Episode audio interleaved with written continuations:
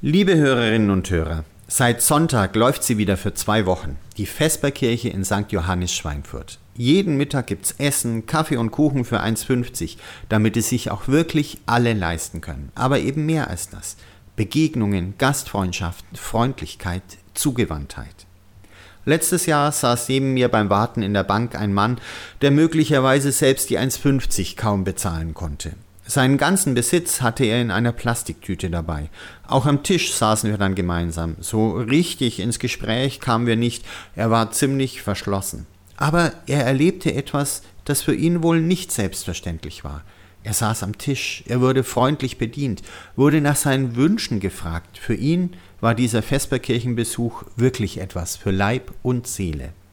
Ich wünsche Ihnen, dass heute jemand für Sie da ist. Für Ihren Leib und Ihre Seele.